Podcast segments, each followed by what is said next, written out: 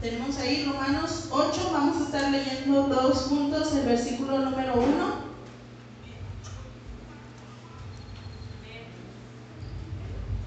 Dice la palabra del Señor.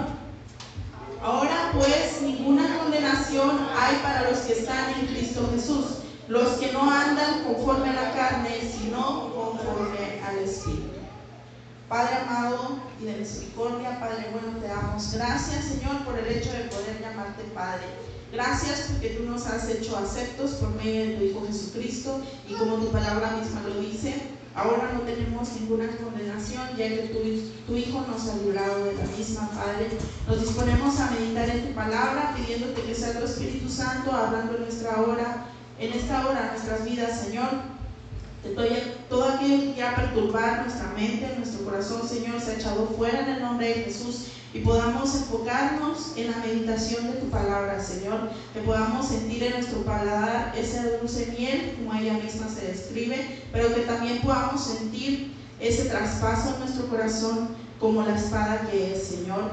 Santifícanos en tu verdad, porque tu palabra es verdad, Señor. En el nombre de Jesús. Amén. Pueden tomar su lugar. Bien, lo que el día de hoy vamos a compartir no es algo que la mayoría de ustedes nunca hayan escuchado y eso es bueno porque así sabrán que no les he hecho mentiras. Aquí en esta casa de oración nos distinguimos por ser personas que estudian la palabra de Dios y negocian ella, ¿verdad? No tenemos por qué vivir en la ignorancia. Para empezar, todos nosotros tenemos un ejemplar de la Biblia en la cual podemos ver que lo que nos predican y nos enseñan es verdad. Y el día de hoy no va a ser la excepción. Vamos a hablar acerca de cuatro manifestaciones de la transformación en Cristo que todo hijo de Dios posee. Eh, la semana pasada, para aquellos que no estuvieron aquí y no supieron eh, de qué trataba la predicación, se nos estuvo compartiendo acerca de cuáles eran los frutos de un verdadero arrepentimiento. Y veíamos que era realmente importante que nosotros podamos reflejar que somos personas arrepentidas, no personas que se emocionan a causa de, lo que reconocen que Dios les está diciendo que están haciendo mal, sino que realmente como aquellos de Corinto realmente ponen manos a la obra y su vida se ve transformada a causa del arrepentimiento. Entonces, vamos a continuar en la misma línea y hoy vamos a hablar de otras manifestaciones más que Pablo nos expresa ahora en el capítulo 8 de, la carta a los romanos. Sigue siendo Pablo hablando a los creyentes. Ahora, a lo largo de este capítulo vamos a estar viendo cómo Pablo explica cómo Dios transforma nuestro corazón de manera sobrenatural. Dios le ha dado cuatro manifestaciones claras de dicha transformación en Cristo a cada creyente. Y no solo a cada creyente, porque la palabra creyente quiere decir que solo cree, sino aquel que es realmente hijo de Dios o se hace llamar hijo de Dios. La primera de ellas es el perdón y la libertad. Y lo acabamos de leer en el versículo 1 y también parte del 2 sería lo que Pablo expresa a los romanos explicándoles tal cual que ahora no hay ninguna condenación porque Jesús ya pagó el precio por nuestros pecados. Dice la palabra del Señor, ahora pues ninguna condenación hay para los que están en Cristo Jesús, los que no andan conforme a la carne, sino conforme al Espíritu, porque la ley del Espíritu de vida en Cristo Jesús me ha librado de la ley del pecado y de la muerte. Entonces, ¿qué, es lo que Pablo está diciendo aquí? Que hemos sido perdonados y hemos sido libertados gracias a Cristo. Somos libres del castigo de la ley. Si recordamos, el Antiguo Testamento nos presenta una cantidad enorme de mandamientos que habría que cumplir y que desde luego nadie los cumplía. Pero cuando vino Jesús, Jesús cumplió cada uno de estos. Jesús ya ha cumplido con todos estos requerimientos y si estamos en Él, el Padre pasa hacia nosotros como si también hubiésemos cumplido esos requerimientos. Porque la ley ahora ha sido pasada a la gracia, la gracia por medio de Jesucristo. Por tanto, una vez limpios, Dios no nos condena por los pecados pasados. siempre que nuestro corazón esté siendo arrepentido sinceramente y no volvamos a practicar más estos pecados y vivamos en santidad. Es por eso que hay algunos que a lo mejor, voy a ser muy drástica, pero yo sé que hay desde luego pecados mucho más eh, severos o quizás pecados que llamaríamos pequeños, que nosotros pasamos por alto, pero eso no significa que no deje de ser pecado. Pero supongamos o pongamos el ejemplo de un asesino. Desde luego yo nunca he asesinado a una persona y yo creo que usted tampoco. Y si alguien lo ha hecho, pues estamos viendo que Jesús nos consigue el perdón por medio de su sacrificio precioso y la libertad. Por lo tanto, si yo hubiese sido una asesina en el pasado, ya no debo por qué estar en mi mente recordando constantemente que soy una asesina. Me explico. El perdón nos da la libertad y nos limpia de todo pecado. Entonces, si en el pasado yo era alguien que asesinó a una o dos o a muchas personas, cuando vine a Jesús me arrepentí, Jesús me limpió de eso y ya no soy más una asesina. No significa que probablemente no tenga consecuencias. Quizás esté en la cárcel a raíz de eso. Pero mi pecado ha sido limpiado a causa de Jesús. Y así todos los pecados que nosotros podamos tener. Si yo fui una persona infiel, si yo fui alguien que, que dañaba su propio, su propio cuerpo, o quizás no nos vayamos tan lejos. Si yo era alguien chismoso, sabemos que la Biblia dice que a Dios no le agrada el chisme. Entonces, en el pasado yo era alguien que gustaba de chismear de la vida de todos los demás. Sin embargo, cuando vengo a Cristo, Él me perdona ese pecado y me da la libertad. Y me dice, ahora tú eres limpio de ese pecado. Sin embargo, vemos que no hay ninguna condenación a raíz de eso, pero no significa que porque no hay ninguna condenación, ahora puedo volver a hacerlo. No, significa que hemos sido limpiados y ya no tenemos por qué manchar más nuestro ser que Jesucristo ya ha limpiado. Estamos ahora siendo manifiestos del perdón y la libertad y esto es una transformación en Cristo. Vivimos como personas libres, no como personas atadas. Así que cuando nuestro pensamiento venga al recordar aquellos pecados que nosotros cometimos en el pasado, demos gracias a Dios en lugar de estarnos eh, lastimando a nosotros mismos, pensando, ay, es que yo soy un asesino, es que yo soy esto, yo soy porque yo lo hice en mi vida pasada. Ok, sí, pero Dios ya te limpió de eso. No tienes por qué estar recordándolo. Cuando en la juventud hay jóvenes que pecan gravemente y atentan contra su cuerpo, intentando suicidarse o intentando dañar a otras personas también.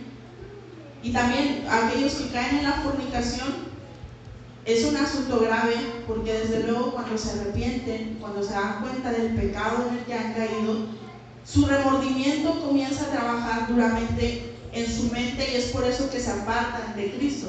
Porque dicen, es que no soy no soy digno de estar ante la presencia de Dios porque le he fallado. Y sin embargo, la escritura nos enseña que tenemos perdón y libertad si realmente te arrepentiste y eres renovado en Cristo. Por lo tanto, todos esos pensamientos contrarios a Dios lo que están haciendo es querer alejarte de Él. Y es un fruto contrario a lo que realmente Cristo hizo en la cruz del, Calvario. El segundo punto, la segunda manifestación es el poder y la presencia del Espíritu Santo en nuestras vidas. Y Pablo lo sigue explicando en este capítulo. Vemos en el versículo del 7 al 9, dice la palabra, por cuanto los designios de la carne son enemistad contra Dios, porque no se sujetan a la ley de Dios ni tampoco pueden, y los que viven según la carne no pueden agradar a Dios, mas vosotros no vivís según la carne, sino según el Espíritu, si es que el Espíritu de Dios mora en vosotros. Y si alguno no tiene el Espíritu de Cristo, no es de él. Cuando nosotros venimos a los pies de Jesús, el Espíritu Santo llega a nuestras vidas. Y es entonces que nosotros somos guiados por el Espíritu. si tal vez pueda sonar muy, muy fuerte lo que Pablo expresa en este último versículo, pero es verdad. Y si alguno no tiene el Espíritu de Cristo, no puede ser de él. En otro pasaje la escritura nos enseña que es por medio del Espíritu Santo que nosotros podemos llamar a Jesús Señor de nuestra vida. Entonces, si no poseemos el Espíritu, desde luego pues no vamos a tener el apoyo de aquel que es el consolador, el guiador de nuestras vidas, aquel que nos da las normas que debemos seguir. Pablo explica que el Espíritu Santo mora en cada creyente que nos ha dado el poder para dar muerte a los malos hábitos del cuerpo en nuestra vida. Él es quien nos guía y nos redarguye cuando lo necesitamos. Cuando estamos a punto de hacer algo mal, algo que no le agrada a Dios, siempre está el Espíritu Santo diciéndonos, no, no, no lo hagas. Y hay veces que nosotros hacemos como que no escuchamos al Espíritu Santo y vamos y cometemos el pecado como quiera. Sin embargo, eso significa que estamos dando paso a los deseos de la carne y estamos oponiéndonos a las obras de Dios. Acabamos de, leer, por cuando los designios de la carne son enemistad contra Dios, porque no, no se sujetan a la ley de Dios ni tampoco pueden. Entonces, cuando nosotros dejamos el lugar a aquello que nosotros sabemos que a Dios no le agrada, estamos satisfaciendo los deseos de la carne y por contrario estamos haciéndonos enemigos de Dios. Así tal cual es lo que Pablo está expresando. Entonces debemos reconocer que tenemos el poder y la presencia del Espíritu Santo en nuestra vida una vez que nosotros somos llamados hijos de Dios. Y no estoy hablando de, de un poder como de un genio de la lámpara maravillosa que cuando nosotros queramos va a venir. Él siempre está con nosotros. Y siempre nos manifiesta las cosas que que son para nuestro bien, pero nosotros tomamos la decisión a veces equivocada.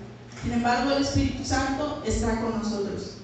También eh, vemos que Él intercede por nosotros cuando estamos o quizás cuando nos sentimos débiles y no sabemos cómo orar. En el versículo del 26 al 27 vemos cómo Pablo le explica a los romanos. Y de igual manera el Espíritu nos ayuda en nuestra debilidad pues ¿qué hemos de pedir como conviene? No lo sabemos, pero el Espíritu mismo intercede por nosotros con gemidos indecibles. Mas el que escudriña los corazones sabe cuál es la intención del Espíritu, porque conforme a la voluntad de Dios intercede por los santos. Entonces, ¿cómo nosotros podemos tener seguridad que, que soy hijo de Dios y que realmente tengo el Espíritu Santo en mí? por las obras que nosotros estamos realizando. El Espíritu Santo se hace manifiesto y a veces cuando estamos pasando por dificultades y como lo expresa Pablo, tal vez en debilidad, que nos sentamos a punto de ser tentados, el Espíritu Santo siempre está ahí intercediendo por nosotros delante del Padre. Pero pongamos especial atención en, en las últimas palabras del versículo 27. Dice, por conforme porque conforme a la voluntad de Dios intercede por los santos. Entonces no dice que interceda por lo que yo le pida al Espíritu Santo que quiero que interceda por mí. Conforme a la voluntad de Dios, Él intercede por nosotros. Entonces, desde luego, si yo estoy practicando las obras de la carne y estoy practicando lo que a Dios no le agrada, pues el Espíritu Santo no va a interceder por mí diciendo, sí, Dios, permítele que esta persona siga haciendo lo que está haciendo. Hay personas que, que dudan que el Espíritu Santo esté en ellos porque no ven respuesta hacia sus oraciones, porque ya llevan mucho tiempo quizás pidiendo lo mismo y no ven ninguna respuesta. Sin embargo, vemos la escritura que dice que intercede por nosotros conforme a la voluntad de Dios. Cuando nosotros oramos en esta casa de oración, de acuerdo a las peticiones que se han externado, nosotros también decimos que se haga la voluntad del Padre. Aún en medio de la enfermedad, desde luego deseamos que la persona enferma se sane. Aquel que está a punto de morir, que no muera y que siga con nosotros. Pero todo es conforme a la voluntad de Dios. Entonces el Espíritu Santo está con nosotros, mora en nosotros y nos redarguye, pero incluso intercede por nosotros, pero siempre conforme a la voluntad de Dios. Por lo tanto, esto se ve manifiesto en nuestra vida. El poder y la presencia del Espíritu Santo son, desde luego, manifestaciones de la transformación en Cristo que todo hijo de Dios debe poseer. Entonces, si no hay una comunión con el Espíritu Santo, si nunca platicamos con Él, si no nos interesamos en alimentar nuestra relación con Él, quiere decir que realmente no estamos manifestando una transformación en Cristo, sino solo una costumbre de venir a la iglesia. O una costumbre de tomar cierto tiempo para platicar con alguien que yo creo que es Dios, pero tampoco lo estoy sintiendo tan real. Debemos estar seguros y tener la convicción de que el Espíritu Santo mora en nosotros y está con nosotros. El tercer punto es la seguridad y adopción como hijos de Dios. Aquel que realmente ha sido transformado en Cristo tiene la seguridad de que es hijo de Dios. Cuando alguien le pregunta, ¿quién se va a ir al cielo? Hay unos que todavía le piensan para, levantar la mano.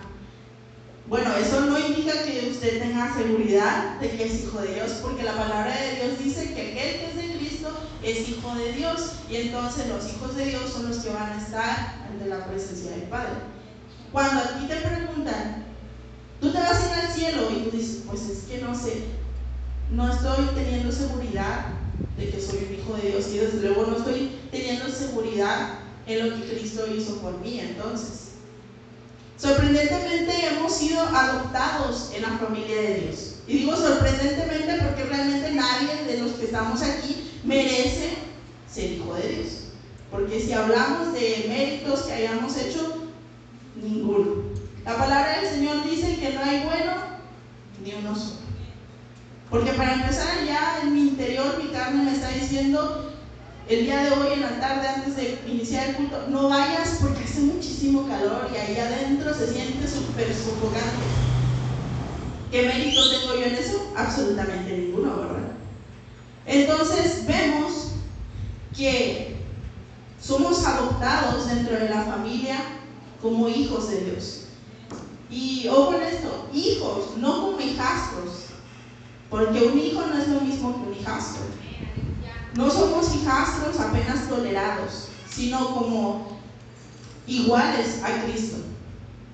La palabra del Señor en el versículo 14 en adelante dice, porque todos los que son guiados por el Espíritu de Dios, estos son hijos de Dios, pues no habéis recibido el espíritu de esclavitud para estar otra vez en, en temor, sino que habéis recibido el espíritu de adopción, por el cual clamamos Abba Padre.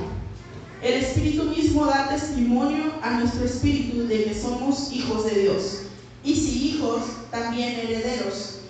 Herederos de Dios y coherederos con Cristo. Si es que padecemos juntamente con Él, para que juntamente con Él seamos glorificados. Entonces, somos adoptados en una familia real. ¿Por qué? Jesucristo es el Rey. Y yo he sido adoptado por su Padre. Entonces, no estoy hablando de un evangelio de la prosperidad y que todos merecemos ser ricos, sino que aquel que era el plebeyo, el que levantaba la sociedad en el castillo, resulta que ahora es adoptado por el rey y se puede sentar a la mesa a comer con el Padre. El Espíritu Santo le asegura a nuestro espíritu que somos hijos de Dios para asegurarnos que le pertenecemos. Esto es un hecho fuerte y sólido, fundado sobre la roca sólida de la gracia, libre y soberana. Esto es lo que significa la adopción. No es de extrañar que Juan exclame, mira cuál amor nos ha dado el Padre para que seamos llamados hijos de Dios. Una vez que comprendemos el significado de la adopción, nuestro corazón exclamará lo mismo. Al igual que Pablo y al igual que, que Juan, nosotros debemos reconocer Qué maravilloso es ser adoptados por el Padre. Tener la seguridad de que hemos sido adoptados por Él. Y no se trata de una relación de que ahora soy hija del dueño del mundo. Y que, padre, ahora tengo todos los privilegios de ser hija del dueño. Desde luego que sí. Pero eso no es lo importante, sino la relación en la cual ahora nosotros estamos con respecto a Jesús. Ah, hace algunos días estábamos meditando cómo otras iglesias o otras doctrinas ven a Dios, a Dios como un Dios lejano, como un Dios jefe al que hay que satisfacer, todo lo que hace o todo lo que manda y ya. Esa no es una relación de intimidad entre mi padre y yo. ¿Por qué? Porque le tengo miedo, porque tengo que hacer las cosas por obligación. Sin embargo, vemos que Pablo nos enseña que es una relación íntima con Él. ¿Cómo lo sabemos? Cuando Él dice en el versículo 15, por lo cual clamamos Abba Padre. En, la antigüedad, esta era una expresión de los hebreos que significa Abba, es como papá o papito, pero papito cariñosamente. ¿Cómo les decimos a nuestros padres y niños? Así, pa, papá, papito, o tantos otros nombres que le podemos dar a nuestro papá que nosotros Solo nosotros se lo podemos decir. ¿Por qué? Porque es nuestro papá y hay esa relación de intimidad entre ellos. En cambio, yo no puedo llegar con alguien más y decirle papito, porque pues no es mi papá. Entonces Pablo decía, yo tengo un espíritu que me hace clamar y llamarle al Padre papito. ¿Por qué? Porque es mi papito y porque yo lo amo. Entonces no hablamos de una relación jefe y trabajador, sino padre e hijo. Y por lo tanto la adopción me debe dar la seguridad de que estoy siendo fortalecida y guiada por el Espíritu de mi Padre. De la transformación en Cristo, que no lo tomamos a la ligera. El ser adoptados como hijos de Dios no es solo tener un título y ya, sino también implica responsabilidades y actitudes. Allá afuera hay personas que conocen a mis padres y yo creo que en el caso de ustedes alguna vez les ha pasado también y no dicen, ah, eres tú hijo de del nombre del padre cada uno. Y entonces allá afuera siempre nos están observando y si hacen algo mal, no van a decir, ah, es que fulano de tal hizo esto, sino dicen, el hijo de eh, no sé, Juanita andaba haciendo esto, ¿tú, ¿tú lo viste? No, bueno, ahora ya sabes. ¿Y en qué lugar dejamos nosotros a nuestros padres? ¿En qué lugar dejamos nosotros al papá que nos ha adoptado? El cuarto punto, la cuarta manifestación de la transformación que tenemos en Cristo es la confianza en los propósitos y el plan que Dios, nuestro Padre, tiene para nosotros. Romanos 8:28. Y yo creo que ese, todos se lo saben o al menos la han leído alguna vez. ¿Qué dice? Y sabemos que los que aman a Dios, todas las cosas les ayudan a bien. Esto es, a los que conforme a su propósito son llamados. Y si leemos completamente todo el capítulo nos habla acerca de esto, de la confianza en Dios, de la confianza en sus propósitos. Pablo reconocía que nos enfrentamos a muchas situaciones que nos tientan, decepcionan o inquietan. Nuestra tendencia es apartarnos de Dios porque suponemos que no nos escucha, quizás que nos ha fallado o que tarda en responder. ¿No es así? Y Pablo lo asegura. Podemos estar seguros de que Dios siempre está obrando para su gloria y nuestro bienestar. Y lo vuelvo a repetir, Dios siempre está hablando, ora, ora, obrando y orando por medio del Espíritu Santo. ¿Por qué? Para su gloria y nuestro bienestar. Entonces no significa que yo siempre voy a obtener lo que yo quiero, que durante mi vida mis planes no siempre van a ir conforme a lo que yo haya establecido, sino que Dios siempre pone las formas y los medios para que aquello, incluso lo que nosotros creamos que es malo para nosotros, siempre sea utilizado para su gloria y nuestro bienestar. Así que, ahora bien, sabemos que Dios dispone todas las cosas para el bien de quienes lo aman. Entonces es un versículo bastante sonado y que a todo el mundo le gusta, pero no palabras que Pablo menciona. Para aquellos de quienes lo aman. Y Jesús, ¿cómo expresaba que podía tener la seguridad de que lo amábamos? Dice, yo sabré que ustedes me aman si cumplen mis mandamientos. Entonces, no significa que si yo ando haciendo las cosas que a Dios no le agradan y las consecuencias, ah, pues es que Dios igual las va a poner para mi bien. ¿Por qué? Porque no estoy amando a Dios con mis obras las estoy mostrando.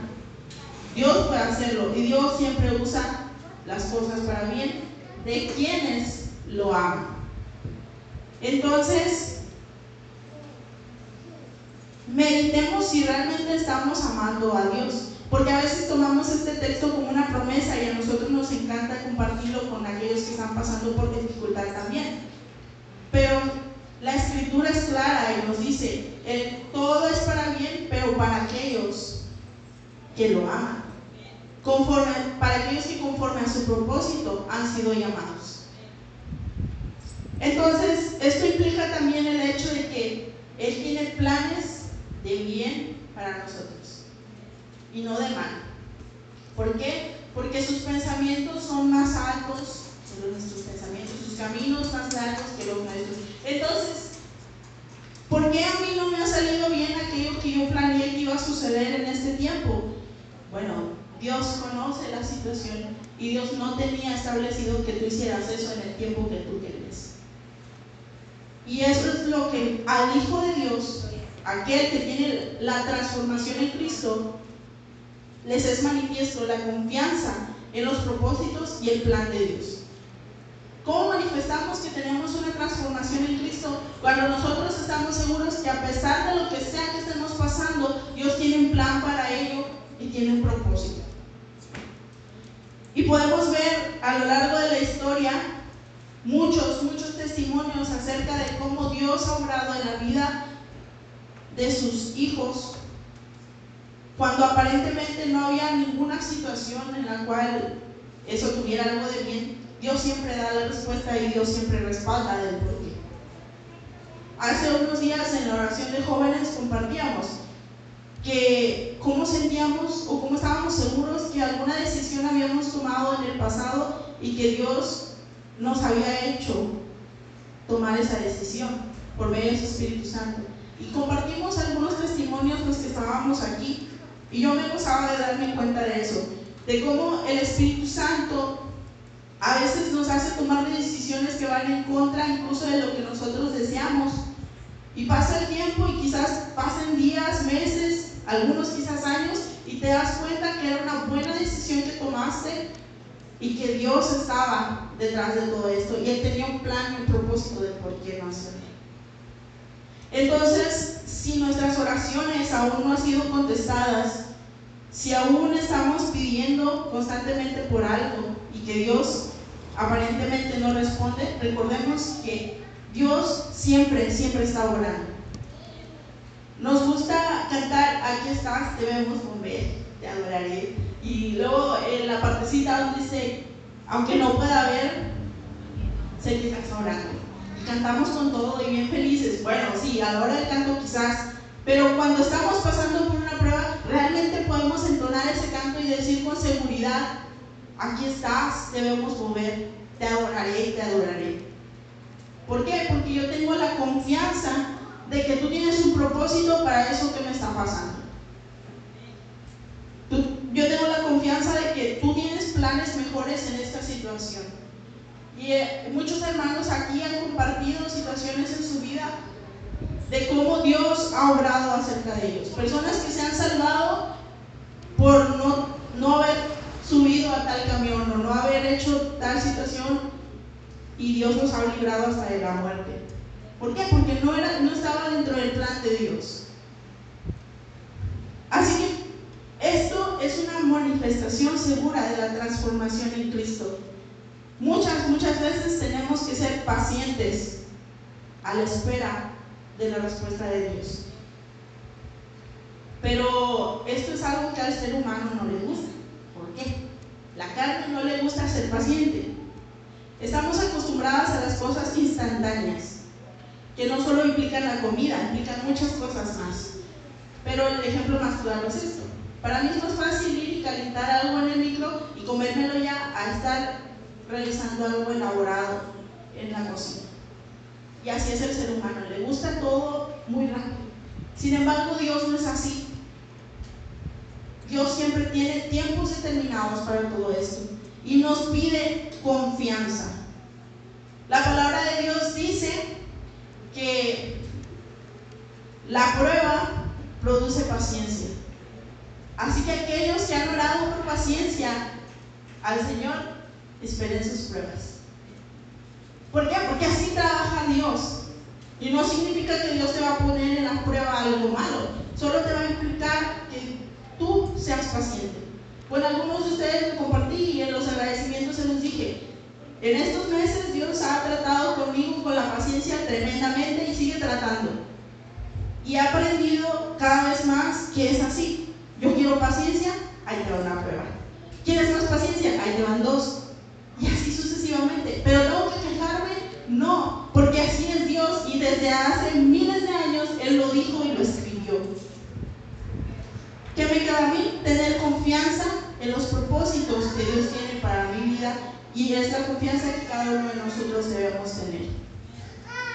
Entonces, ¿cuáles eran las cuatro manifestaciones de los que han sido transformados en Cristo? El perdón y la libertad. El poder y la presencia del Espíritu Santo en nuestra vida. La seguridad de que somos adoptados como hijos de Dios. Y la confianza en los propósitos y el plan de Dios. Chequemos las frases o las palabras clave. Perdón, libertad, la presencia y el poder del Espíritu, seguridad, adopción y confianza. Analicemos si realmente estamos teniendo eso en nuestra vida para con Dios.